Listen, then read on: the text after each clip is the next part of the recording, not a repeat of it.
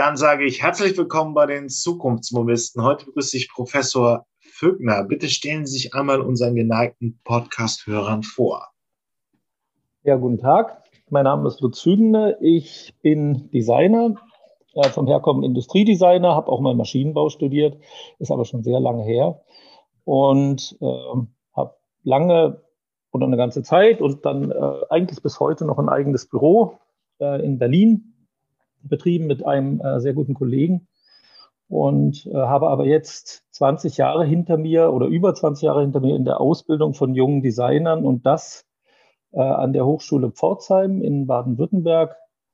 Und diesen Teil habe ich jetzt aber gerade abgeschlossen, also gerade vor ein paar Tagen hat sich das geändert aktuell und ich habe eine, einen Wechsel äh, vollführt an die Hochschule Hof und der Grund ist, dass ich da die Gelegenheit bekommen habe, am Standort Selb einen ganz neuen Studiengang für die Mobilität von morgen aufzubauen, mit sehr viel Rückenwind, auch politischem Rückenwind. Und ähm, das ist also meine Aufgabe, an der ich jetzt gerade äh, anfange zu arbeiten und hoffe, dass wir uns und äh, auch die Studierenden, äh, die dann da ausgebildet werden, äh, so richtig zukunftsfähig machen können.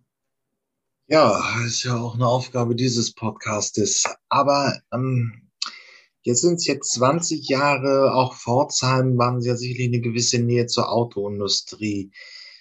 Naja, welche Rolle spielt das Design eigentlich bei Autos? Wir kennen natürlich auch große Autodesigner, Henrik Fisker, wenn man das mal nennt, ist ja eine gewisse Ikone ähm, er hat den Aston Martin der Nullerjahre konzipiert und so weiter und so fort. Es hat ja immer Autodesigns gegeben, aber welche Rolle haben Designer eigentlich in diesem gesamten Mix von ähm, der, der automobilen Welt gehabt? Ja, die, die Rolle des Designs am Produkt ist natürlich ähm, äh, in, der, in dieser Wirtschaft, in der wir leben oder dieser Wirtschaftsform, in der wir leben, grundsätzlich festgelegt. Und das liegt jetzt nicht nur am Produkt, sondern es liegt eben auch daran, dass wir meist und das schon seit einigen Jahrzehnten auf überfüllten Märkten agieren. Und, und das muss man gleich vorausstellen, also das ist ähm, vielleicht nicht die negative Seite des Designs, aber die, die jetzt nicht per se zukunftsfähig ist, äh, ist das Design auch immer ein äh, Instrument des Marketing. Das sollten wir immer im Hinterkopf haben und nicht vergessen. Das wird mitunter so in idealistischen Darstellungen äh, weggedrückt oder unterlassen. Das sollte man aber nicht tun, sonst versteht man also diesen ganzen Zusammenhänge nicht. Ähm, das Automobil ist natürlich Thema in Pforzheim gewesen und wird es auch sein in Selb, weil jetzt nicht das einzige Thema, aber es ist ein guter Ausgangspunkt aus zwei Gründen. Der erste ist, das Automobil ist nach wie vor der Hauptträger der individuellen Mobilität nicht nur in unserem Land, sondern weltweit. Also kann man es nicht ignorieren, schon deshalb nicht, ähm, weil die Infrastruktur seit 100 Jahren darauf ausgerichtet wurde und die Infrastruktur kann man nicht so schnell ändern, wie man ein Auto verkaufen kann oder, oder äh, ähm, äh, abschaffen und neu machen kann. Ähm, und deswegen äh, haben Designer das Thema Automobil als Produkt, aber eben auch als Designthema abseits äh, des Marketings äh, immer stark beeinflusst. Da äh, gibt's äh, richtig einen Zeitpunkt, den man da nennen kann, in den 20er Jahren, äh, wo das also durch General Motors eingeführt worden ist, also die Bedeut die Rolle des Designs und die Bedeutung des Designs festgemacht worden ist, also in einem ganz konkreten Vorgang, äh, der 1923 äh, anfing. Und äh, ich behaupte immer, durch den großen Einfluss des Designs schon seit der 20er Jahre ist das Automobil ein postmodernes Produkt gewesen, lange bevor man überhaupt ähm, die, die Ära des Postmodernen äh, ähm, äh, identifiziert hat oder bevor sie überhaupt begonnen hat. Damit meinen Sie so ein bisschen, diese Bedeutung ist schon in den 20er Jahren vorweggegriffen worden, obwohl wir eigentlich, ja, wann war das Auto der große Innovationsträger nach dem Zweiten Weltkrieg, 50er, 60er Jahre, oder? Ja, ja, sicher. Also es war so, das ist, äh, also man könnte es jetzt ein bisschen überspitzt die Ursünde des Automobildesigns äh, nennen, ähm, dass der damalige Chef äh, von General Motors, Sloan hieß der Mann, dass der also festgestellt hat, äh, um äh, Ford, also den damaligen äh, Beherrscher des amerikanischen Marktes mit dem, mit dem äh, Ford Model T, also Henry Ford, irgendwie angreifen zu können, macht er das also nicht mit den Autos, also sieht er die Autos nicht wie Ford die gesehen hat, als, als zuverlässiges Fortbewegungsmittel, das halt möglichst billig, möglichst zuverlässig, möglichst verlässlich, möglichst standhaft sein muss, äh, sondern er hat erkannt, dass die Menschen, äh, die solche Autos fahren, sich damit auch in irgendeiner Form darstellen wollen, sich gut angezogen fühlen wollen und so weiter. Ähm, und hat dann äh, sich die teuersten Modelle in seinem in seiner Firma angeguckt, Cadillac-Modelle, und hat eig eigentlich die Aufgabe gestellt, äh, den Designern oder beziehungsweise den Karosseriefirmen, die damals noch verantwortlich waren, zu sagen, wir müssen unser billiges Modell, also unseren Chevrolet, müssen wir aussehen lassen wie ein Cadillac. Und genau das war die Aufgabe. Und er hat also mit dieser Lösung, äh, die dann irgendwann kam, das hat also drei, vier Jahre gedauert, hat er den ersten Platz äh, erobert. Bis, äh, ich glaube, 1927 war er dann auf dem ersten Platz oder 1925. Er hat also Ford tatsächlich überholt und Ford musste zähneknirschend dann auch irgendwann dieser Logik folgen. Und das führte im, äh, äh, im Ergebnis dazu, dass so auch das erste Design, Automobildesign-Studio entstand, der der modernen Prägung. Äh, erster Chefdesigner war Harley Earl, der wurde dann von, von Ford, äh, von, von General Motors angestellt. Und dieses Designstudio mit den Clay-Modellen und mit dem äh, Skizzieren und, und dem, und dem Prototypen-Modellbau und diesem ganzen Ablauf, so im Grunde genommen heute noch vorhanden, entstand also als Ergebnis dieser Strategie. Und das führt natürlich dazu, äh, dass äh, dieses Produkt auch so wahrgenommen wird. Also es wird so gestaltet, es wird so wahrgenommen, es ist also auch ein Accessoire, es ist auch Bekleidung. Und wer äh, bei, de, bei, dem, bei dem Nachdenken über das Produkt auf der professionellen Seite des Produktautomobils nur die praktischen, äh, nur die, die ähm, äh, sagen wir mal, traditionellen Funktionen im Auge hat, der wird dann sicher nicht zum Ziel kommen. Das war so ein bisschen der Urpunkt, aber daraus hat sich ja dann eben alles entwickelt. Also der 911 als deutsche äh, Design-Ikone, ähm, das Fahrzeug mit der, mit dem Motor an der falschen Seite wird aber auch immer noch sehr fleißig gebaut. Also an der falschen Stelle wird auch immer noch sehr fleißig gebaut. Bis zu, ja, heute in den Nullerjahren sind ja die Retro-Modelle sehr populär gewesen. Also der Fiat 500, der eigentlich ursprünglich in den 50er Jahren gebaut worden sind, ist dann wiedergekommen. Der Mini ist wiederbelebt worden. Ähm, auch im Urfassung 1959 gebaut worden und dann in den Nullerjahren auch wieder sehr erfolgreich in einem modernen Mix. Ja, jetzt geht es natürlich ein bisschen um die Frage, auch gerade mit der neuen ähm, Professur und auch mit der neuen Studiengänge, wird sich dieses Konzept so in die ähm, in die Zukunft hinüber retten lassen? Also werden wir praktisch diese, diese Designsprache, diese Differenzierung, ja, diese Nähe auch zur Mode praktisch noch halten können. Heute sind in äh, sind äh, auf der IAA, die, wir nehmen gerade am 10.09.2021 auf, Lastenräder äh, sehr populär. Die ersten autonomen Shuttles sehen eher aus wie unförmige kleine Busse. Hat dieses Denken, diese Differenzierung dann noch wirklich eine Zukunft in der, in der Mobilität? als Designer? Ja, sicher. Also die, ich, die, äh, der Übergang von, von einer Epoche, sagen wir mal, das ist natürlich ein sehr großes Wort Epoche, zu einer anderen Epoche äh, kann bei, de, bei der Reaktionsfähigkeit, sowohl in der Automobilindustrie, aber vielmehr bei der Real, äh, Reaktionsfähigkeit äh, bei der Erneuerung unserer Infrastruktur, kann nur ein schrittweiser Übergang sein.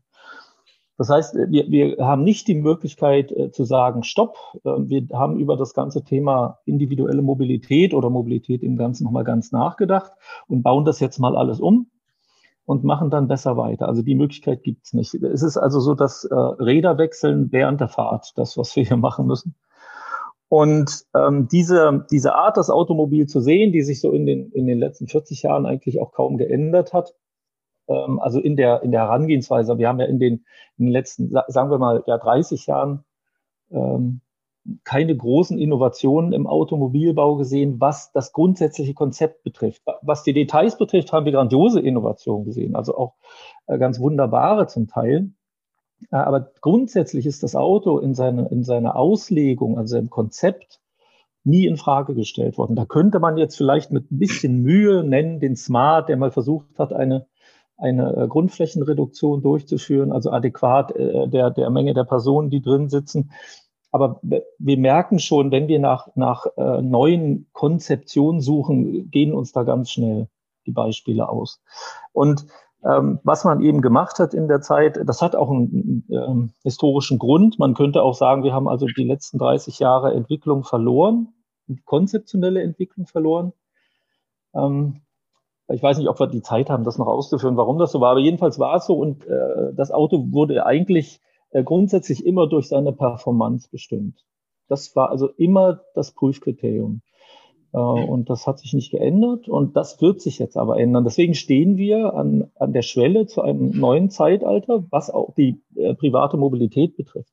Das aber da alle Funktionen, zum Beispiel Retro, Retro ist ja eine, ähm, ein Gestaltungskonzept, was man einem Produkt überstülpen kann. Äh, jedem Produkt übrigens kann man das überstülpen. Also ist ganz egal, ob das ein Auto ist oder Geschirr oder ein Computer oder ein Telefon oder ein Kinderwagen. Man kann alles Retro machen, wenn man das möchte. Äh, wie gesagt, ist ein allgemeingültiges Gestaltungskonzept, das durchaus diskutabel ist. Äh, es gibt gutes und schlechtes Retro-Design. Und das entspricht und unterliegt natürlich wie viele Produkte auf gesättigten Märkten, die also eben immer gegen andere Produkte in ihrer Innovation oder in, in ihrer Pointiertheit antreten müssen. Ähm, das unterliegt einer Mode. Wenn man das sehr viel gemacht hat, äh, verschwindet das dann auch mal wieder, also so wie das mit allem ist äh, immer da, wo man mit anderen Produkten in, äh, ähm, Produkten in der Konkurrenz steht. Aber das Auto an sich steht jetzt an der Schwelle, die, und das ist das Spannende an der jetzigen Zeit, wahrscheinlich mit den Innovationsmöglichkeiten, die die Automobilhersteller haben, nicht zu überschreiten ist. Das heißt, es müsste äh, die Innovationskraft, also die, die Denkschranken, die da sind, äh, die müssten jetzt überwunden werden über die Möglichkeiten, die ein Automobilhersteller überhaupt hat, an einem Auto was zu ändern, hinaus. Und das macht, das macht wirklich äh, das, das Spannende, das vielleicht auch ein bisschen beängstigende für manche äh, Protagonisten der nächsten Zeit aus, aber das macht mit Sicherheit auch das aus, was wir versuchen jetzt in diesem neuen Studiengang in, selb, in irgendeiner Form ähm, abzubilden in der Ausbildung. Und das führt zu der eigenartigen Schwierigkeit, dass wir davor haben, ein Profil auszubilden, für das es eigentlich noch gar keine Arbeitsplätze gibt. Ähm, und auf der anderen Seite dafür sorgen müssen, dass die, die jungen Studierenden oder Absolventen aber auch in der Lage sind, in dem derzeitigen Arbeitsmarkt ihre, ihren Platz zu finden. Ähm, wo sich, bestehen denn jetzt eigentlich die, die Denkschranken noch äh, im, im Design? Wir reden jetzt ja im Prinzip immer mehr eigentlich die ganzen letzten Minuten über das Produktauto, also und auch über die Logik eines Herstellers. Ich stelle eine gewisse Anzahl äh, von Fahrzeugen her. Ich habe vielleicht eine gewisse Zielgruppe. Jaguar hat eine andere als Volkswagen. Ähm, aber man stellt immer Autos her andere, und hat ein gewisses Profil ausgebildet. Man ist auf einem sehr gesättigten Markt in sich ist, wie würde denn dann praktisch die große Zukunftsaufgabe des Designers aussehen? Muss er über wirklich mehr Module des Mobilitäts nachdenken? Also muss er wissen, wie ein Sammeltaxifahrzeugkonzept funktioniert, das aber dann auch nur in einer Großstadt eine Anwendung findet? Oder bleibt es eher bei einem produktorientierten Denken? Ich muss ein Fahrzeug entwickeln, das aber dann vielleicht eben nicht mehr nur der klassische Transporter ist, sondern auch als Sammeltaxi äh, nutz, nu, äh, sinnvoll ist, funktioniert und so weiter. Wo hm. sind da die Zukunftsaufgaben des, des Designers? Ja, die, die Frage ist die absolut berechtigte und die Grundfrage. Äh, die wir uns alle stellen müssen, die wir auf der professionellen Seite dieses ganzen Geschäfts arbeiten. Die, die andere Seite, die Seite des Kunden, ist ja eine Seite, die intuitiv äh, zu bewältigen ist. Der Kunde muss das nicht hinterfragen. Der Kunde muss da auch nicht ähm, irgendwie kreativ werden. Der lässt, macht sich, lässt sich Angebote machen, entscheidet dann je nach seiner Situation oder nach seinem Wünschen, äh, was ihm gefällt und nicht gefällt. Und das ist eben genau das, was wir uns vor Augen halten müssen. Also dieses Prinzip, weil es auf der anderen, vor Augen halten müssen, wenn wir verstehen, wo da die Grenzen sind des äh, momentanen Protagonisten. Weil es gibt einen einzigen Grund, Automobile herzustellen, wirklich nur einen, und das ist damit Profit zu erzeugen. Und das ist auch nicht, äh, das ist auch nicht schlecht, das ist einfach die Logik eines Wirtschaftssystems. Und äh, die, die Mobile oder die äh, Fahrzeuge oder die äh, Mobilitätsmittel, wenn wir das jetzt mal breiter äh, darstellen wollen, werden dann verkauft, wenn sie nachgefragt werden. Jetzt gibt es natürlich, also das heißt, der Kunde hat der, der vermeintliche Kunde hat einen großen Einfluss, ist sich dessen oft nicht bewusst. Und natürlich ist das eine Wechselwirkung, weil was der Kunde nicht kaufen kann, was ihm nicht hingestellt wird, äh, das kann er sich auch nicht vorstellen. Er kann sich selten artikulieren und sagen, das ist alles nicht, was ich will. Ich hätte gern dies, dies und dies. Das wäre eine kreative Leistung, die kann ich auch nicht verlangen. Und wo soll die auch abgefragt werden und verarbeitet werden? So funktioniert das eben nicht. Und deswegen, um Ihre Frage zu beantworten, ist natürlich diese produktorientierte Sicht auf das äh, äh Mobil definitiv und immer vorhanden, solange dieser Mechanismus so weiterläuft. Ähm, das äh, wird sich, also es gibt, gibt, gar keine andere Lösung dafür. Und wie gesagt, das äh, kann man auch nicht verurteilen, das ist einfach der Gang der Dinge. Trotzdem haben wir natürlich ein Mobilitätsproblem und wir haben ein Umweltproblem und so weiter. Und äh, jetzt ist es so, dass sich auch die Autohersteller und, und andere äh, Beteiligte an diesem ganzen Geschäft, äh, nenne ich es mal Mobilitätsgeschäft, sind ja nicht nur die Autohersteller, ähm, das ganze Ride-Hailing-Geschäft, das erzeugt ja enorme Umsätze auf der Welt äh, schon. Ähm, alle die machen sich Gedanken, wie geht's denn weiter? Also wenn es nicht so weitergeht, wie geht's denn weiter? Und, und, und Ihre Frage, die also das Wort Modularität enthielt, äh, richtet sich da schon oder zeigt da schon in die richtige Richtung. Und ähm, was ich gesagt habe, wo, wo, die, wo die Hebel der, der Automobilhersteller aufhören, und ich weiß nicht, ob die Hebel, wahrscheinlich sind die Hebel der, äh, Datenindustrie, die, die jetzt also massiv aus Richtung USA in dieses ganze Geschäft eingreift, ein bisschen länger. Die hören eben da auf, wo die Infrastruktur beeinflusst werden soll. Und wenn wir Potenziale heben wollen in Zukunft, dann müssten wir die Infrastruktur beeinflussen. Denn diese Straßen, die wir haben, also dieses System, ähm, auf dem können Sie ganz ohne Probleme ein Auto aus den 50er Jahren fahren lassen. Also ein 60 Jahre altes Auto passt, ist noch systemfähig, weil sich das System einfach nicht geändert hat. Und wir ahnen, dass ein System, was äh, also angedacht worden ist in den 30er Jahren äh, und bis heute noch funktioniert, vielleicht nicht alles ausschöpft, was technologisch oder, oder organisatorisch heute möglich ist. Und wir merken also, dass da wahrscheinlich ein politischer Wille gefragt ist, um auch um ein, äh, Innovationen anzudenken und aufzusetzen und um natürlich auch eine, äh, eine Sicherheit zu erzeugen, eine Entwicklungssicherheit für alle, die da beteiligt sind, weil man braucht eben Vorläufe von fünf, sechs, sieben bis zu acht Jahren, äh, um so ein System dann zu befüttern mit den, mit den entsprechenden Produkten. Ja, es ist ja die große Preisfrage, die eigentlich auch immer wieder auftaucht. Die Software, die Datenwelt, Google mit seinen und auf der anderen Seite die tradierten Autohersteller in Deutschland, aber auch in Europa und auch in den USA. Ja, hm, die im Prinzip Autos für die Straßen gebaut haben, die es in, den, U in Deutschland seit den 50er Jahren gibt und so weiter und so fort. Ja, die Frage ist ja, die stellt sich, was wird sich durchsetzen? Also ähm, das ist so ein Blick in die Glaskugel, wie groß diese Veränderung wird. Aber was werden wir in den nächsten fünf Jahren sehen? Also noch eher so eine schmale Vision. Also man denkt bei jedem Transporter heute irgendwo mit, wenn man ihn entwickelt, wenn man ihn äh, baut, dass er auch in neuen Mobilitätssystemen verwendet werden kann, also in den unzähligen Sharing-Optionen oder gibt es wirklich den großen Bruch, das Roboter-Taxi, das kommt und das praktisch ja das Auto so, wie wir es bislang kannten, einfach komplett in Frage stellen. Also wir drücken nur noch auf eine App und ähm, ein fahrender Kasten kommt nach paar Minuten vorbei und bringt mich da ungefähr hin, wo ich hin will. Mhm.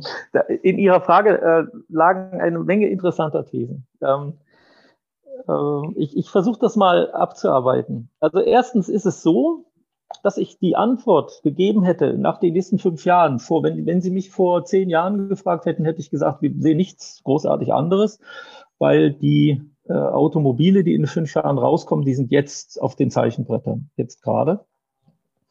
Das ist eigentlich auch noch so, ähm, aber es, es ändert sich momentan sehr viel. Und die, die Richtung der Änderung ist nicht hundertprozentig vorgegeben. Das, manchmal hat das den Anschein, dass sich jetzt alles dreht auf Klimaschutz und irgendwelche äh, gemeinsamen Ziele, also auf die man sich einigen könnte weltweit. Das ist aber nicht wirklich so. Trotzdem äh, ist, ist, die, ist diesen tektonischen Verschiebungen äh, in dem ganzen Markt und dem ganzen Geschäft sind wesentlich radikaler geworden, als sie noch vor fünf oder zehn Jahren waren.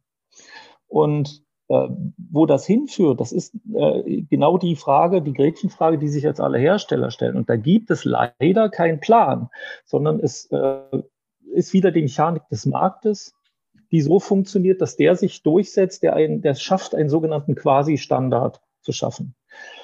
Äh, das ist so, wenn man das vergleichen würde mit, ähm, mit Schnittstellen wie die USB-Schnittstelle, die hat ja kein Gremium oder keine Regierung oder äh, irgendeine Institution erfunden, sondern die hat sich einfach aufgrund ihrer Marktmacht irgendwann gegen andere Schnittstellen durchgesetzt, äh, weil sie einfach so oft angewendet worden ist. Ob es die beste ist oder die schlecht oder ob es noch bessere gab, äh, spielt jetzt keine Rolle mehr, weil nur eine ist übrig geblieben. Das ist also so ein Marktdarwinismus, der da einsetzt, den ich auch ein bisschen bedauere, weil sich dann natürlich auch Dinge durchsetzen, die äh, vielleicht gar nicht optimal sind. Ein gutes Beispiel in der Automobilindustrie äh, ist das leidige Thema SUV. Das muss ich hier einfach mal sagen, mhm.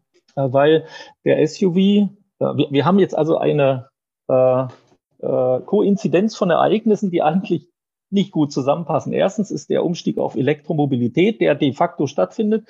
Also die Weichen sind gestellt. Und das beliebteste ähm, Fahrzeug oder ein sehr beliebte Fahrzeugkategorie auf der Welt ist der SUV. Und da spreche ich jetzt nicht über die, die kompakten oder die ultrakompakten SUVs. Das sind ganz vernünftige kleine Autos, die ein bisschen höher sind, sondern ich rede von den großen, also von den ausgewachsenen und den XXL SUVs. Und Elektromobilität und SUV stoßen sich eigentlich ab. Also äh, es gibt keinen logischen Zusammenhang, aber der, der wird jetzt hergestellt äh, von den Herstellern, weil die eins und eins zusammenzählt, buchstäblich und sagen, okay, die Leute wollen SUV, die wollen, wollen Elektro, machen wir Elektro-SUVs. Das führt aber nicht zu besonders zukunftsfähigen Lösungen. Das sind eben Produkte, die jetzt äh, äh durch den Markt müssen, rausgedrückt werden müssen. Und das ist schade. Also da, äh, wenn wir da jetzt aerodynamisch besser wären, wenn wir da auf Leichtbau gesetzt hätten, und, und die Kunden das ohnehin verlangen würden, auch mit Verbrennungsmotor und das das Idealbild wäre, wie es das mal war, äh, in den 70er Jahren zum Beispiel, äh, dann wäre das der Elektromobilität wesentlich zuträglicher. Ähm, deswegen ist das also leider eine Sache, die so ein bisschen von der Windrichtung abhängt und Wind macht eben der, der die größten Flügel hat, ne, wer am meisten flattern kann.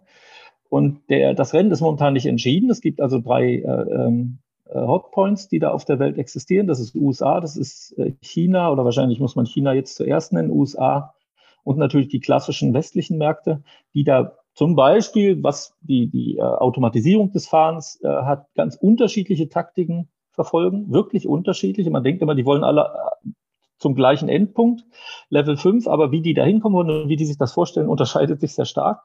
Und ich bin gespannt, wer sich durchsetzt. Also das ist so ein bisschen wie bei der Bundestagswahl. Momentan würde man sich nicht so richtig trauen zu sagen, wie es ausgeht.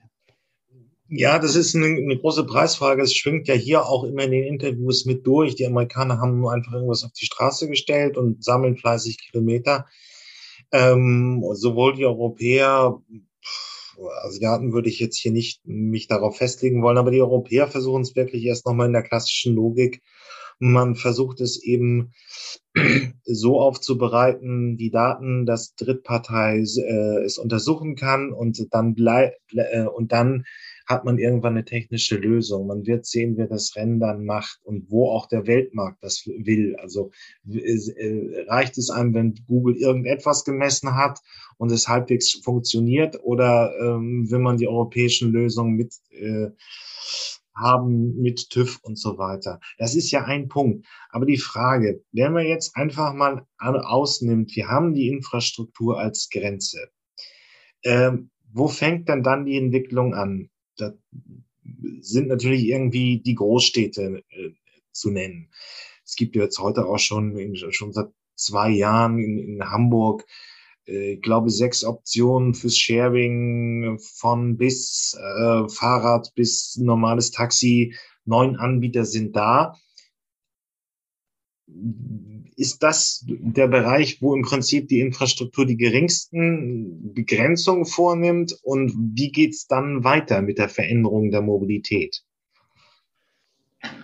Ja, also ganz wichtig, äh, guter Punkt, äh, dass wir einen Unterschied machen zwischen Stadt und Land. Den müssen wir wirklich machen. Also wenn wir jetzt über Mobilität, individuelle reden und den nicht machen, äh, führt das immer zu falschen äh, Bildern im Kopf, weil wenn äh, das unseren, unsere Auslassung hier, unser Gespräch jemand hört, der also in einer Metropole sitzt und, und wohnt äh, und äh, dann hört dieselben Aussagen jemand, der auf dem Land wohnt, dann hat er da wahrscheinlich ganz unterschiedliche Bilder im Kopf oder ganz ein, äh, unterschiedliche Eigenwahrnehmungen von der Situation. Und äh, die sind wirklich radikal verschieden.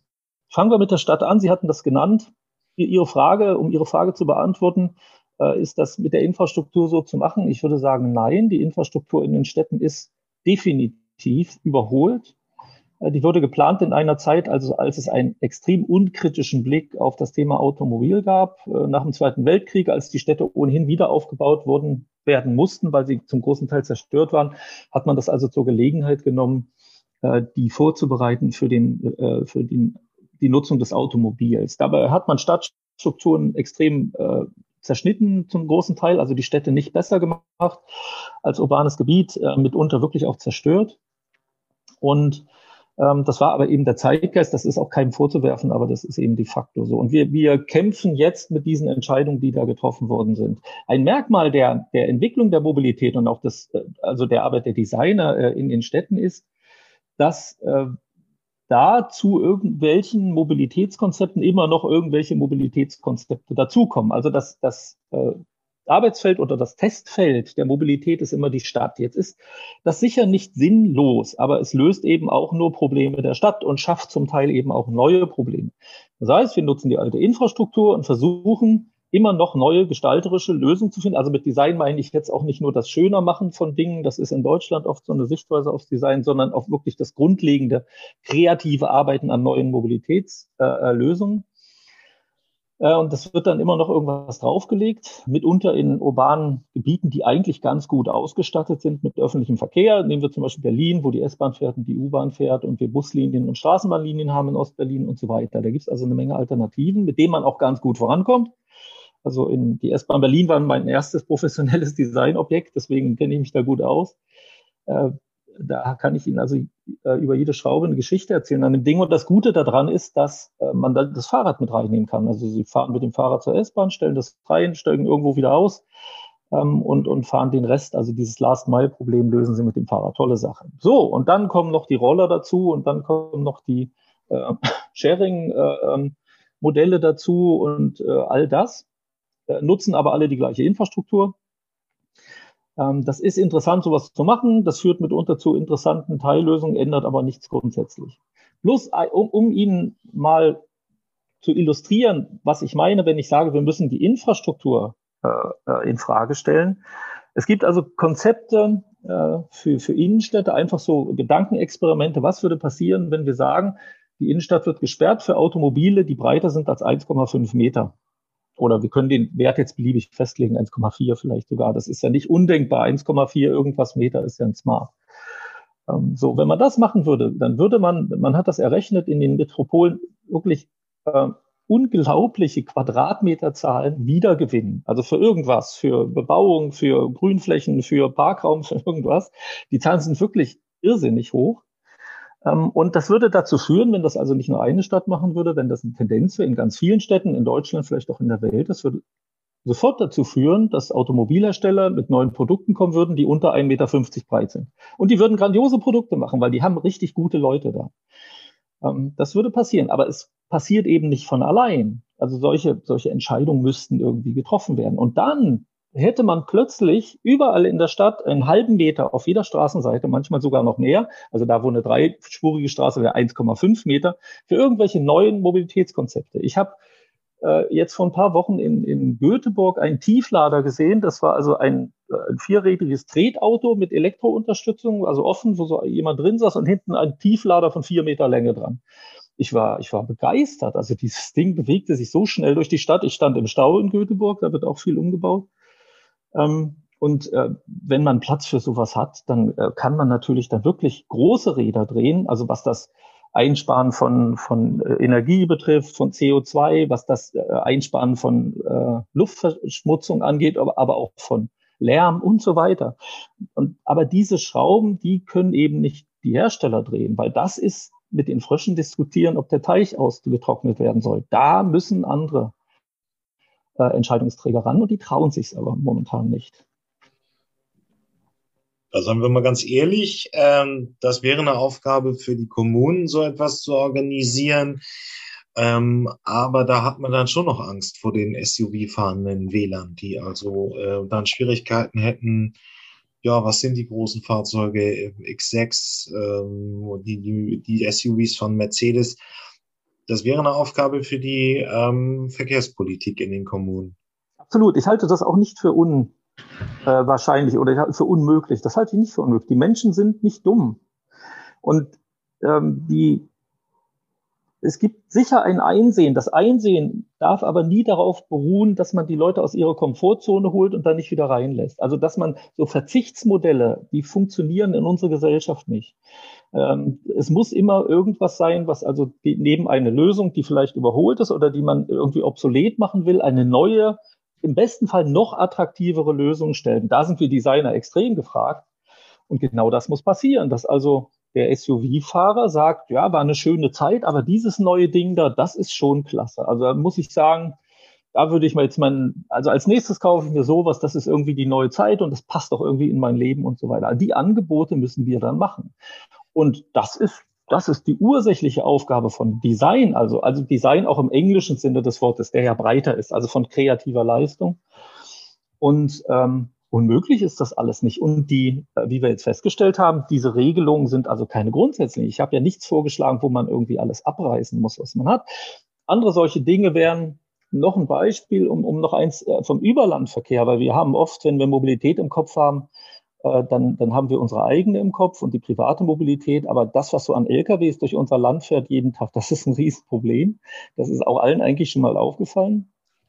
Und äh, es gibt also den, die, vielleicht kennen Sie die ja, oder die Hörer kennen die zum Teil bei Frankfurt, diese Oberleitungsteststrecke äh, mhm. auf der rechten Spur, ist bekannt, ne, am Flughafen da und, und die gibt's auch in Schweden schon. Es gab auch von Siemens mal einen auf dem abgesperrten Gelände. Und also diese Idee, die rechte Spur äh, auf der Autobahn mit Oberleitung äh, zu bestücken, äh, ist eine grandiose Idee. Und ähm, wenn wir jetzt sagen würden, es gibt einen politischen Willen innerhalb der nächsten zehn Jahre, die, die ähm, deutschen Fernverkehrshauptstrecken auf der rechten Spur mit Oberleitung zu bestücken, dann haben wir Planungssicherheit und dann würden grandiose Konzepte rauskommen. Und davon abgesehen, also wir könnten also sagen, LKWs könnten elektrisch fahren, müssten keine riesen Akkupakete mit sich mittragen, also immer nur ein kleines, so dass man mal vielleicht 20 Kilometer äh, ohne Oberleitung fahren kann, weil überholen kann, über ein Autobahnkreuz kommt, zur Relaisstation und so weiter. Ähm, das wären also keine großen Akkupakete, die die mithaben müssten und auch unterwegs bei, während der Fahrt immer wieder laden könnten. Und wenn man das dann schon hat, dann könnte man auch Teile dieser Spuren manchmal absperren und dann für eine autonome Fahrt äh, vorbereiten, nur auf der Autobahn. Also wesentlich äh, weniger komplex als im, äh, im städtischen Verkehr, dass die Fahrer da vielleicht ihre Ruhezeit während der Fahrt machen können, wenn sie überhaupt noch im Auto sind und dann wieder aufwachen und sagen, so, ich fahre jetzt auf die Landstraße oder ich übergebe jetzt das Fahrzeug oder es sind gar keine mehr drin. Also da greifen wirklich auch Dinge ineinander. Bloß man muss es eben einfach mal tun und muss es eben einfach mal ansetzen und darf nicht immer so tun, äh, als ob man, äh, wie so bestimmte Parteien das machen, sagen, das wird der Markt schon regeln. Nein, das wird der Markt definitiv nicht regeln, weil die Probleme momentan größer sind als die, der Impact, den ein einzelnes Unternehmen auf den Markt hat würde ich immer auch, muss ich leider auch zustimmen. Also das ist ja immer so ein bisschen im Podcast, soll man sich hier streiten, aber ähm, der Markt hat es halt so geregelt, wie er es geregelt hat. Und jetzt kommen gesellschaftliche Ziele, das heißt, man muss dann auch Vorgaben entwickeln. Aber eine Frage wenn Sie jetzt sagen, äh, wir nehmen wir, sind jetzt so sagen wir mal in der äh, im Jahr 2020 Ende Mai hat auch noch die jetzt zu Ende gehende Großkollision eben die Typenzulassung für autonome Shuttles legal gemacht. Und das heißt, ich könnte mir so ein Fahrzeug besorgen, äh, es einmal zulassen und irgendwie fangen wir mal an, eine Mobilität in der Großstadt, in der, also aber auch im Pendelbereich anbieten. Wie würden Sie das Design? Wie wir, wann wäre das für Sie ein grandioses Design, wo dann auch, ich mach's nicht so schwer mit einem SUV-Fahrer oder mit einem Petrolhead, sondern eine normale Durchschnittsbevölkerung sagt, ja, mit so einem Fahrzeug würde ich im Sharing lieber fahren als mit einem eigenen. Und dann kommt dann leicht noch eine andere Frage dran, wenn Sie jetzt sagen, Sie müssen noch mal irgendein Fahrzeug entwickeln. Was würden Sie jetzt anwenden? Wir, irgendwo bei, hier in diesem Level ist klar Elektromobilität ein Standard. Aber was braucht es noch wirklich an spannendem neuen Design? Braucht es Leichtbau? Braucht es Naturprodukte im Innenraum? Wie sollte das Fahrzeug aussehen? Stromlinie oder doch irgendwas anderes? Also zuerst, wie soll tolles Mobilitätsdesign im, im Sharing aussehen und dann eben, wenn ich es mir dann doch noch mit eigenem Geld kaufen muss und so richtig Eigentümer bin. Gut, ähm, ich, ich versuche die Fragen mal abzuarbeiten. Wir kommen mal zur ersten Frage. Das ist eine, äh, eine spannende Frage. Ich habe äh, mit meiner Firma, also mein größter Kunde äh, ist ein Bushersteller. Ich kenne mich also in diesem äh, Metier durchaus aus. Und ähm, dazu müssen wir vorher mal einfach nur dran erinnern, auch die Hörer dran erinnern, das Design keine Autos verkauft. Ähm, das Design ist ein Teil der Eigenschaften. Man sagt immer, man verwechselt oft, äh, wie gesagt, das muss auch keiner irgendwie wissen, aber wir, wie gesagt, auf der professionellen Seite müssen mit diesen Begriffen sehr genau äh, hantieren. Und es wird äh, also bei Kundenbefragung und überhaupt bei Beschreibung, auch so in Zeitschriften und sowas, oft Schönheit mit Attraktivität verwechselt, die beiden Begriffe. Und das ist ein äh, Kardinalfehler wenn man wirklich kommunizieren will über das, was man da macht. Weil Attraktivität ist der größere Begriff und Attraktivität verkauft Produkte, nicht Schönheit. Schönheit kann durchaus zur Attraktivität beitragen. Das kann durchaus so sein. Das ist auch so, aber es ist nicht das Einzige, was zur Attraktivität beiträgt. Und wir wissen das alle, das ist nicht nur bei Autos das ist immer so. Also wir wissen das auch bei Menschen. Es gibt Menschen, die sind, da kann man sich darauf einigen, äußerlich sehr schön, und erweisen sich dann aber, wenn man sie kennenlernt, nicht als attraktiv, weil sie einfach charakterlich nicht gut sind und irgendwie so. Ähm, man könnte das jetzt auch mit noch sehr, äh, mit sehr ähm, pointierten Begriffen beschreiben. Äh, und umgedreht auch. Also Menschen, die augenscheinlich erstmal nicht auffällig schön sind, aber wenn man sie kennenlernt, werden die immer attraktiver, weil es einfach grandiose Menschen sind. Ähm, und so ist das bei Produkten auch. Und am Ende ist es die Attraktivität, die das Produkt verkauft. Und es gibt Autos, die nicht schön sind und die sich wunderbar verkaufen. Es gibt Autos, die wunderschön sind, die sich nicht verkaufen. Das gibt's also. Und ähm, deswegen ist also die, äh, die Aufgabe zum Beispiel bei der Herstellung dieses Mobilitätswerkzeugs, äh, äh, was Sie da sagen, also den Shuttle, Sie hatten das gesagt, ne, den, ja. ähm, ist die Aufgabe, ein attraktives Fahrzeug herzustellen, nicht ein schönes Fahrzeug herzustellen. Das könnte sein, dass das auch schön sein kann oder dass die Schönheit da ein bisschen Rückenwind gibt der Wahrnehmung. Das muss aber gar nicht so sein, weil die Wahrnehmung dieser Fahrt und dieser Serviceleistung, die man in Anspruch nimmt, ist ja eine andere. Aber dieses Fahrzeug, ein Bus zieht man sich nicht an, ein Pkw zieht man sich an, den trägt man wie Bekleidung. Männer noch ein bisschen mehr als Frauen, aber ähm, das ist also eine Verlängerung der Äußerlichkeit, so wie die wie die äh, Klamotten, die wir auch anhaben. Das ist bei einem Fahrzeug des öffentlichen Verkehrs nicht so. Das ist zum Beispiel auch beim Taxo nicht, Taxi nicht so. Wenn also augenscheinlich in einem Taxi sitze, dann stellt sich der Bezug, also dieser Accessoire-Bezug zwischen Mensch und Fahrzeug nicht her. Als Accessoires äh, bezeichnen wir immer so eine Wechselwirkung, die je nach äh, Mensch und Produkt unterschiedlich ist. Also selbes Produkt bei verschiedenen Menschen wirkt unterschiedlich. Und das ist in einem Taxi nicht so, das ist in einem Bus nicht so. Aber es gibt natürlich da auch imagebildende Faktoren. Äh, zum Beispiel stellen Sie die Situation vor, ich hatte die also immer mal äh, von beiden Seiten gesehen, äh, A380, Airbus, man hat vielleicht mal einen Business-Class-Flug und fühlt sich schon sehr gut behandelt dadurch. Und dann ist die Einstiegssituation, die einen steigen nach oben eine Treppe hoch, die anderen Treppe runter. Das ist eine imagebildende Maßnahme, ob man das will oder nicht. Und es kommt also dann bei, bei diesen Fahrzeugen für die Designer auf solche Dinge an. Also es kommt nicht nur auf die Form an, auf die Farbe an und auf die Dynamik der Form. Vielleicht ist die Dynamik der Form sogar kontra, kontraproduktiv, weil alle wissen, ah, jetzt kommt da dieses quaderförmige Ding, dieses schwarze oder wie immer das aussieht. Und da sitzen die Leute drin, die es richtig verstanden haben. Und also das ist der Teil, das ist dieser Attraktivitätsteil. Und deswegen ist diese Designarbeit daran extrem vielschichtig und super spannend. Deswegen mag ich den Beruf auch so. Wenn es nur darum ginge, dass das irgendwie schick aussieht, das ist langweilig. Und das, das haben wir wirklich auch viel zu oft und viel zu lange gemacht. Ähm, und äh, deswegen würde ich Ihnen jetzt nicht beschreiben können, wie das Shuttle aussieht, sondern wir müssten einfach drüber nachdenken, in welchem Umfeld fährt das, wen fährt das, wann fährt das, was kann die Fahrt kosten und so weiter. All diese Dinge. Fährt das vielleicht schneller als alle anderen, weil das ist ein Wert, für den Menschen sehr viel Geld bezahlen. Also nicht schnell fahren im Sinne von 200 fahren, sondern eher ankommen als die anderen. Das ist viel Geld wert. Und äh, wenn das vielleicht Trassen benutzen kann, das Shuttle, was Autos, die im Stau stehen, nicht benutzen können, vielleicht mal auf Straßenbahnschienen fahren kann ein Stück. Und jeder weiß, wenn ich dieses Ding nehme, bin ich viel eher am Flughafen oder bin ich viel eher am Bahnhof als die anderen. Dann ist das Imagebildend und dann hat das einen extremen Design-Impact. Auf jeden Fall. Also das ist das eine. Und dann hatten sie gefragt nach dem irgendein Fahrzeugentwurf hatten sie gefragt. Und ja. ähm, das ist jetzt, ich nehme das jetzt einfach mal so auf, da habe ich eben so viel Varianz. Und dazu muss ich grundlegend sagen, wenn wir uns auf die, äh, auf bestimmte Probleme der Zukunft einlassen wollen, zum Beispiel Umweltprobleme, äh, dann äh, hat man jetzt ja irgendwie erkannt, was man da machen will und Elektromobilität äh, ist das große Ding und was jetzt auch nachvollziehbar ist. Also ich finde die Entwicklung nicht falsch, überhaupt nicht. Aber was wir manchmal aus, aus dem Blick verlieren, ist, dass das Wichtige erstmal ist, wenig Energie zu verbrauchen. Und da ist es auf den ersten Blick erstmal gar nicht so wichtig, welche Art der Energie das ist, sondern erstmal Energie zu sparen. Und es gab wunderbare Beispiele und eins meiner, also für mich eins der besten Autos, was es jemals gegeben hat, war der Volkswagen XL1. Den gab es leider nur in 200 Stück oder 250 Stück. Es war also ein Experimentalauto, was man sich auf, ich glaube, äh, auf nicht auf Bestellung, sondern man durfte sich bewerben dafür und konnte sich das kaufen. Ich hatte also die Gelegenheit, so ein Ding zu fahren. Das hat also wirklich, ich habe es gemessen, wirklich 1,6 Liter Diesel verbraucht auf 100 Kilometer, auf 160 begrenzt, also durchaus langstreckenfähig.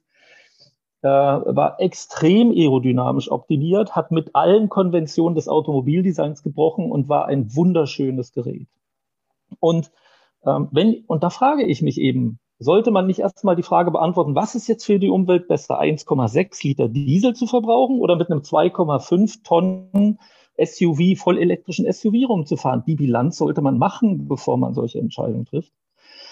Und deswegen halte ich zum Beispiel für den Fernverkehr auf der Autobahn ein aerodynamisch voll optimiertes Auto, also die fahrende Ein-Mann-Rakete, die super leicht ist, super optimiert ähm, und vielleicht auch nur diese Menge an, an, an Energie verbraucht, egal ob elektrisch oder Diesel oder Benzin, die halte ich für ein, ein äh, wunderschönes, äh, äh eine, eine wunderschöne Aufgabe, die ich gerne lösen würde. Gut. Beim, beim zweiten Punkt, ich packe das übrigens den VW ähm, XL1 äh, in die Shownotes, den kann man sich wirklich mal angucken. Ich glaube, das war auch so eine Geschichte, dass es nur an Prominente weitergegeben wurde. Das war kein richtiges Serienfahrzeug. Ähm, aber es ist genau das eben, dieses aerodynamische. Ja, äh, gut. Ähm, da muss ich jetzt eine Stellungnahme zu geben. Der SUV, so was wir jetzt darüber meinen, sind ja dann einfach die, die großen Fahrzeuge, die sich jetzt auch sehr gut verkaufen in Deutschland. Das hat auch nicht mehr viel mit dem Geländewagen zu tun. Die haben teilweise keine Sperrdifferenziale. Damit komme ich keine nasse Wiese hoch. Also ähm, so Geländewagen haben durchaus ja eine Funktion, auch gerade hier in ländlichen Bereichen. Das ist bei, bei Handwerkern auch noch ein Ersatz für Nutzfahrzeug. Aber wir meinen die großen, schweren Panzer, die die Mittelschicht kauft, ähm, Q7 und was auch immer. Natürlich ist das sehr fragwürdig vom Blick der Umwelt, aber sind da nicht auch Nebenbedingungen? Also diese, diese kleinen ähm, Fahrzeuge, wir, wir, der, der Kunde erwartet ja auch in gewisser Weise Nebenaggregate, die sehr schwer sind, Klimaanlage, ähm, die ganzen Assistenzsysteme, die verbaut werden müssen. Kann man das so als Vision wirklich kommunizieren, dass wir im Prinzip diese kleinen, schnellen Pfeile bauen? Äh, oder ist das eher auf verlorenem Posten zu, äh, zu diskutieren? Denn ist ja irgendwie immer größer, schwerer, äh, ja, dann noch irgendwie so ein pseudomäßiger ähm, äh, Allradantrieb drin und, und, und macht das wirklich noch Sinn? Oder ist das Zukunft, äh, hat das eine Zukunft? Also, jetzt muss ich nachfragen. Sie meinen, ob der SUV, also der Full-Size-SUV eine Zukunft hat? Nein, hat die Ein-Mann-Rakete wirklich eine Zukunft? Oder ähm, ist, äh, läuft es doch irgendwie auf die SUV-Visierung der ganzen Autoflotte hin. Also auch diese Kleinwagen, die dann zum Elektroauto, um, äh, zum, zum Geländewagen umgebaut worden sind, ja schwierig. Wir müssten im Prinzip zu diesen kleineren, schlankeren Modellen, wie sie in 50er, 60er Jahren sind, ja zurück, aber aerodynamischer, umweltfreundlicher, energieeffizienter. Nur wir gehen ja immer mehr in die Größe und immer mehr ins Gewicht. Und ich brauche dann irgendwo äh, zwei Tonnen Gewicht um vernünftig Auto zu fahren. Macht, ist das wirklich, ist es nicht zu radikal, was Sie so als, als Ein-Mann-Rakete äh, wirklich als Zukunftsversion uns hier verkaufen wollen? Ja, also ich bin auch bei zwei Mann noch dabei. Also deswegen XL1 ist ein gutes Bild, weil das auch ein Zweisitzer war. Ähm, Sie haben recht, also mit ein Mann, aber zwei Mann. Aber ansonsten ja, natürlich. Äh, der SUV, also es gibt eine Geschichte des SUV, die ist auch leicht zu erzählen. Das war also es, sagen wir mal so, es gab Zeiten, da hätten sie keinen SUV hier verkauft oder nur an, an äh, eine, eine geringe, also an eine sehr spezielle Kundschaft. Der vor, einer der Vor-SUVs, der Vorläufer ist ja der Range Rover, der Originale, den es also in den 70er Jahren schon gab und das auch ein eindeutig verstehbares Auto ist, also ein luxuriöser Geländewagen, mit dem der englische Landadel seine Pferde von einem Turnier zum anderen zieht. Das war auch okay, vollkommen in Ordnung. Und ansonsten äh, haben nicht so viele Leute so ein Auto gekauft. Also wer dann irgendwie so eine Anwendung hatte, wo man sagte, das, das passt irgendwie zusammen oder ein Bootsanhänger, eine, eine schicke Yacht zu ziehen oder so, äh, vollkommen in Ordnung alles. Aber heute fährt ja irgendwie jeder damit rum. Und äh, ich denke auch, dass das manieriert ist, also dass wir da jetzt schon in dem äh, in der Phase des Manierismus sind. Also da, also dass dieser Trend wird gerade überdreht und ich glaube nicht, dass dieser Trend noch lange halten wird. Das kann einfach nicht funktionieren. Wo soll das auch noch hinführen? Ja.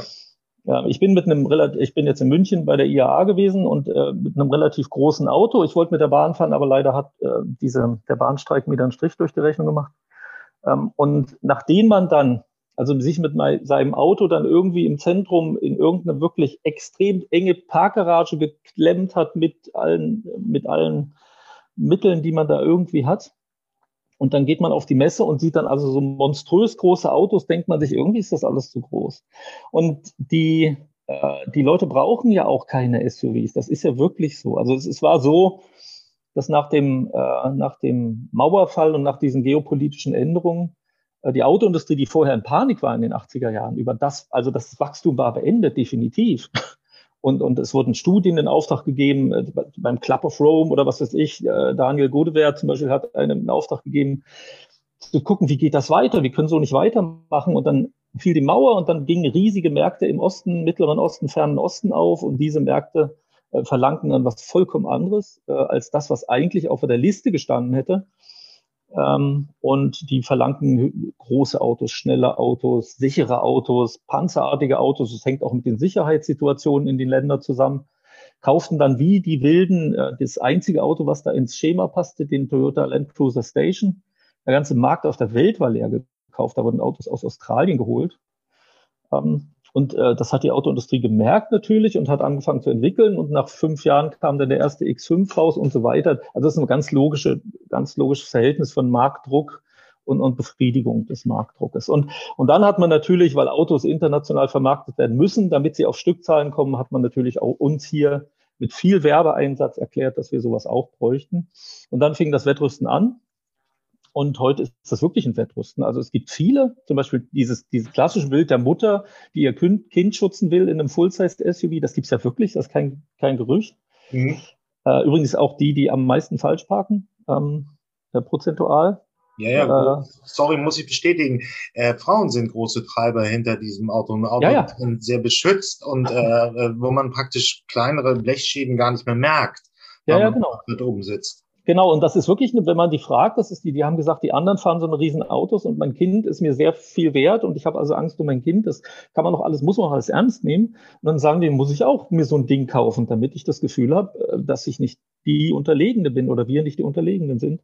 Äh, Im schlimmsten Falle ähm, einer Auseinandersetzung, also äh, eines Unfalls und so weiter. Das, deswegen sage ich, das ist eine Wettrüstungsspirale, die jetzt schon eine ganze Weile läuft. die muss man dann irgendwann äh, durchbrechen, aber die wird man nicht durchbrechen, äh, indem man äh, den, auf die Leute einredet. Aber wenn das Auto dann irgendwann nicht mehr praktikabel ist in der Stadt, also man vor der Schule dann gar nicht mehr vorfahren kann, ähm, dann wird das auch wieder verkauft, weil dann ist ja dann äh, ist ja die, der eigentliche Zweck nicht mehr erfüllbar. Also die Idee, da muss das Kind ja doch irgendwie noch 300 Meter zu Fuß gehen durch den Straßenverkehr. Ähm, und äh, deswegen glaube ich, wir sind da, also die Schrauben sind fast bis zum Anschlag gedreht. Klar, dass da so einiges noch so Scheichbedarf ist und so weiter. Das wird auch weiterentwickelt. Aber, aber ich glaube, hier sind wir da an der Ende, an, an der Grenze des Wachstums angekommen und da wird was anderes kommen. Und natürlich ist das aerodynamisch, hochaerodynamische Auto, das flache, äh, leichte, äh, was auch dann immer zu eleganten Formen führt, nebenbei, was ein SUV nie tut ähm, ist dann eine Alternative. Und es kann sein, dass, dass irgendjemand fängt damit an, irgendein Unternehmen, und dann plötzlich sagen die Kunden, ja, genau das ist es. Das ist, also das, darauf habe ich schon lange gewartet, damit drücke ich mich jetzt aus. Das ist die neue Zeit und jeder, der mit so einem Monstrum rumfährt, der gehört also buchstäblich und sichtbar zur alten Zeit. Ich nehme an, dass das passieren wird, weil Moden, die sehr stark in eine Richtung ausschlagen, pendeln dann auch immer sehr stark in eine andere zurück ist richtig. Also heute würde man ja auch Fahrzeuge der 80er Jahre, wenn man auch so die, die, äh, die Audi Fließhecks und so weiter anguckt, so, relativ puristische Familienautos, auch sie einfach ein bisschen als altbacken be äh, bezeichnen. Also die Moden. Aber wenn Sie jetzt die letzten fünf Jahre sich anschauen müssen, wo waren denn da schon so die ersten Fahrzeuge, die so ein bisschen Ihrem, wo Sie sagen, das ist ein zukunftsfähiges Design, da ist irgendwie ja eine gewisse Nachhaltigkeit überdacht worden, aber auch in ein schlüssiges Gesamtkonzept überführt worden. Ähm, wo gibt's, wenn man noch in dieser klassischen Herstellerlogik bleiben will, Fahrzeuge, die vielleicht erfolgreich sind, vielleicht auch nicht, aber wo man sagt, das ist schon zukunftsfähig? Ja, das ist das die die äh, die Zeit, die letzte Zeit. Ich hatte es ja eben schon gesagt, ist eben leider, was das Konzept angeht, nicht besonders fruchtbar gewesen. Und äh, auch nicht deswegen, weil die Leute sich keine Gedanken gemacht haben, keine Ideen hatten. Das hatten sie mitunter enorm in der Autoindustrie, sondern weil eben zwei Trends, die eigentlich nicht zusammenpassen, gegeneinander gelaufen sind. Ich hatte es ja eben schon gesagt, die Elektromobilität ja. und der SUV. Die haben nichts miteinander zu tun. Dazu kommt, dass man eben, der, der, die Kunden jetzt so, so, sozialisiert sind, dass sie das Auto auch in sehr konservativen Art und Weise äh, gesehen haben. Zum Beispiel ist es so, heutzutage, äh, beim Serienauto, das Serienauto muss eine Motorhaube haben. Äh, das war, wir wissen das alle, das war so in den 90er Jahren nicht so. Also da waren One-Box-Autos absolut en vogue. Äh, da gab es die S-Bars und da gab es den ersten Renault Twingo und also diese Autos, die einfach keine Motorhaube hatten, die MPVs, die jetzt eigentlich ausgestorben sind, also die Vans. Ähm, und, und diese kleinen Derivate, also die, die Kunden waren in der Akzeptanz, was man als, als Automobil oder so ähm, äh, akzeptieren kann und auch für sich als äh, durchaus repräsentativ empfindet, wesentlich weiter, als sie das heute sind. Und deswegen haben auch die meistens Elektroautos heute eine Motorhaube, die sie eigentlich nicht bräuchten. Ich bin sehr froh über dieses äh, BMW iVision Circular Konzept, was ich jetzt gesehen habe auf der äh, IAA, weil das eben wirklich, also auch äh, nicht verschämt damit umgeht, sondern bricht. Also mit diesem einfach mal wieder ein One-Box-Auto hinstellt und dazu auch noch ein sehr schönes, auch im Detail ein sehr schönes. Da habe ich mich sehr drüber gefreut. Äh, und das sind für mich die ersten Schwalben, die vielleicht noch keinen Sommer machen, aber die jetzt eine neue Generation von Käufern oder von, von vermeintlichen Käufern sowas zeigen. Also die jungen Leute, die kennen ja nur Autos mit Motorhauben, ne? die kennen nur ja. Angela Merkel als Kanzlerin und die kennen Autos mit Motorhauben und sagen so, ah, das ist ja ganz was Neues.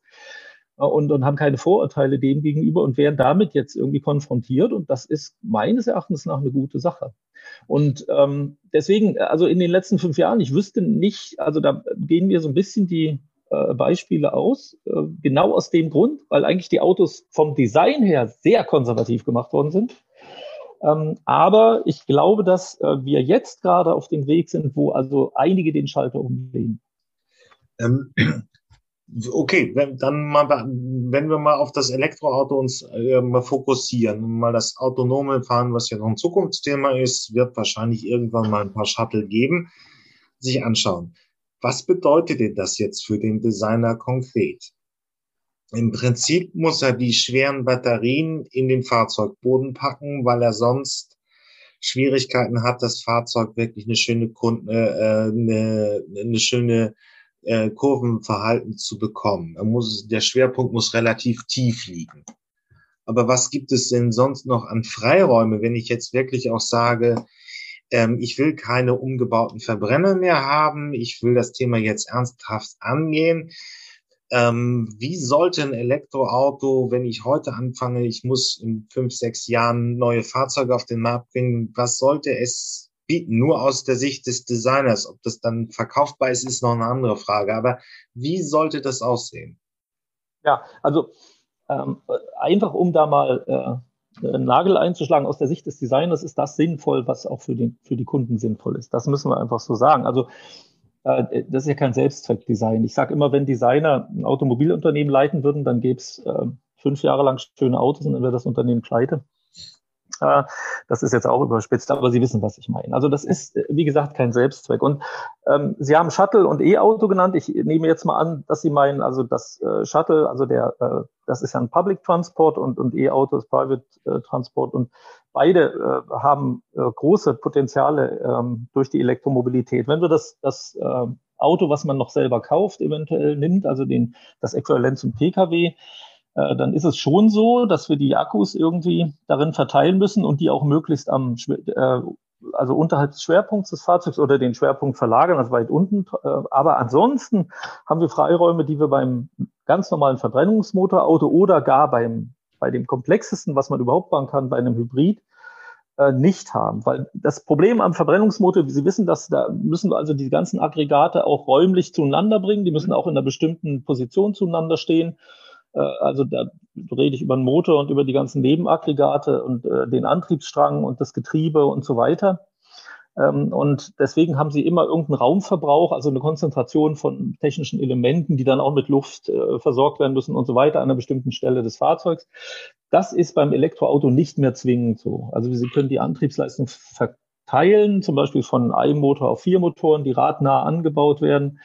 Sie können auch die Akkus in Packungen verteilen und äh, zum Beispiel da, wo ohnehin äh, Volumen ist, weil man drauf sitzt, also unter die Sitze bauen. Das muss ja auch nicht unbedingt immer äh, dieses zweidimensionale äh, Akkupaket sein, sondern es kann durchaus dreidimensional sein. Es gibt ja auch Autos, die das auch schon nutzen, wie der, wie der Audi ähm, e-tron GT. Und ähm, man hat also viel mehr Freiheiten in der, in der äh, Belegung des Volumens des Autos mit Technik und kann deswegen auch wesentlich mehr Freiräume schaffen für die Passagiere. Und das führt zum Beispiel dazu, also wenn man die, wenn man die Dinge ausnutzt, also die Vorteile ausnutzt, wie beim BMW i3, äh, dass ich jetzt, den hätte ich vielleicht nennen sollen, äh, bei Ihrer Frage, äh, die, mhm. die voranging, weil man da eben auf der Grundfläche eines Kompaktwagens die, das Raumangebot eines 5er BMWs hinbekommen hat, indem man da wirklich mal ausnutzte, was da auszunutzen war. Ähm, der, der war noch nicht, die Kundschaft war dafür noch nicht bereit, offensichtlich. Also die ist natürlich extrem konservativ erzogen momentan. Äh, aber das war von BMW ein großer Schritt. Das muss ich wirklich sagen. Und äh, das ist die Art der Denkweise. Bei einem, bei einem Shuttle, also beim öffentlichen Verkehr, haben wir dann noch mehr Möglichkeiten. Das hängt aber auch ein bisschen damit zusammen, ähm, dass ein Shuttle natürlich von der, äh, von der äh, Situation des Einsteigens und der sogenannten Evakuierungssituation und so weiter auch anders funktioniert. Da kann man auch mal drin stehen, drin laufen und so weiter. Ähm, und äh, da kommt es dann eben drauf an, äh, wo will ich, äh, will ich das niederflurig haben, also soll das also sehr barrierefrei zum Einsteigen sein. Und wenn ich dann zum Beispiel um das Shuttle rum äh, in äh, Sitzbänke mache und die ganzen Sitzbänke unten gefüllt sind mit Akkus und so weiter, dann kann ich das also auch verlegen, relativ schwerpunktgünstig. Äh, das kommt sehr auf das Konzept an äh, der Innenraumgestaltung. Aber die Möglichkeiten sind viel größer als bei einem Bus, wo ich also hinten die Sektion mit dem aufrechtstehenden Verbrennungsmotor habe und eine, mitunter noch eine sehr äh, aufwendige Hinterachse, über die man rüberklettern muss und so weiter. Also da gibt's ähm, jetzt Layouts, die mit Verbrennungsmotoren einfach nicht möglich sind. Ähm, das ist vielleicht noch ein Punkt, den ich nochmal öffnen will. Ich habe es verstanden, aber der Verbrennungsmotor hat ja einfach die Eigenschaft, da entsteht Wärme, wo sie nicht entstehen soll. Deswegen ich muss da eine Kühlung hinbauen. Und äh, entweder packe ich das Getriebe da an äh, in den Vorderwagen habe ich die schlechte, ungünstige ähm, Gewichtsverteilung. Das wird bei vielen kleinen und Kompaktwagen gemacht. Oder ich baue das auseinander. Transaxle hat Porsche gemacht. Das ist aber auch relativ aufwendig, aber dadurch ist das Kurvenverhalten besser. damit, weil das Elektroauto eigentlich relativ einfach ist, habe ich einfach viel mehr Freiräume, die wir jetzt nur sehr bedingt sehen, also bei den neuen Elektrofahrzeugen. Ähm, der Kia Soul ist im Prinzip ja auch das gleiche Auto ähm, für den wie für den Verbrenner, den, der aber immer noch äh, noch nicht wirklich alle Spielräume, die der elektrische Antrieb bietet, nutzt. Ist das so mhm. richtig zusammengefasst? Ja, das ist so richtig zusammengefasst und das liegt äh, ganz einzig und allein daran, äh, dass die die Kundschaft natürlich ähm, eingestellt ist auf das Auto, auch, auch von der Autoindustrie eingestellt wurde. Es wurde ihnen also ganz aufwendig erklärt, immer in Hochglanzprospekten und Werbung, wie ein gutes Auto auszusehen hat und was auch das Auto ausmacht. Und dann kommen eben Autozeitschriften und die rechnen ihnen aus, der ein, also was ein Auto ausmacht, also was so die Eigenschaften sind, die zu Punkten führen. Und dann hat das Auto mit 510 Punkten gegen das mit 499 gewonnen. Also sind wir alle eingestellt und das sind immer grundsätzlich performante äh, äh Cockpits, also äh, äh, äh, Werte-Cockpits, die wir da lesen, die jetzt eigentlich keine Rolle mehr spielen.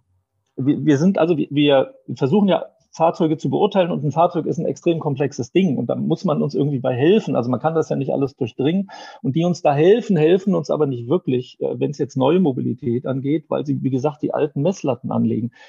Dieses ganze äh, Autoquartettartige äh, Sehen von Autos, zum Beispiel mit Leistung und Drehmoment, das kann man sich bei Elektroautos vollständig abgewöhnen. Das ist noch nicht passiert, weil sie können bei Elektro, bei, bei reinen Elektroautos können sie die PS-Leistung äh, äh, skalieren, so viel sie wollen. Also äh, da ein Auto 300 oder 500 oder 800 PS reinzubauen, da müssen sie bloß größere Motoren reinbauen und die ein bisschen überlasten. Wie lange die dann wie weit die dann kommen, unter nur fünf Minuten mit Volllast, das steht ja da gar nicht drin. Ich meine, das sind also diese alten Werte, die einfach keine Rolle mehr spielen.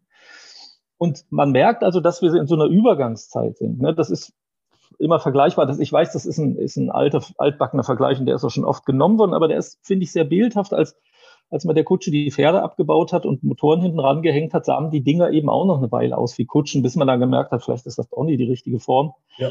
Ähm, und, und genau in diesem, in diesem äh, Stadium sind wir jetzt. Und dazu kommt, dass äh, äh, Unternehmen, die also den Mut haben, wie beim i3, das wirklich mal konsequent auszunutzen und dann auch gegen den, gegen den Wind der allgemeinen Meinung äh, zu gehen, ähm, dass die dann abgestraft werden, weil einfach in den Köpfen der, der äh, Menschen dieser Umschwung nicht so einfach ist. Das hängt auch damit zusammen, wissen Sie, ältere Leute, die haben sich schon zehn Autos in ihrem Leben gekauft und haben immer am Stammtisch immer gesagt, ich weiß, wie ein gutes Auto aussieht und viel Geld dafür bezahlt und die revidieren das natürlich auch ungern. Also das ist, meistens muss ich das mit den Generationen so ein bisschen rauswachsen.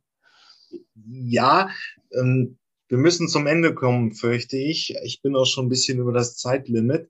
Vielen Dank dann nochmal, Herr Filkner, dass Sie da ein bisschen milde sind mit mir. Aber zum i3 muss man, würde ich vielleicht noch einen Aspekt einbringen.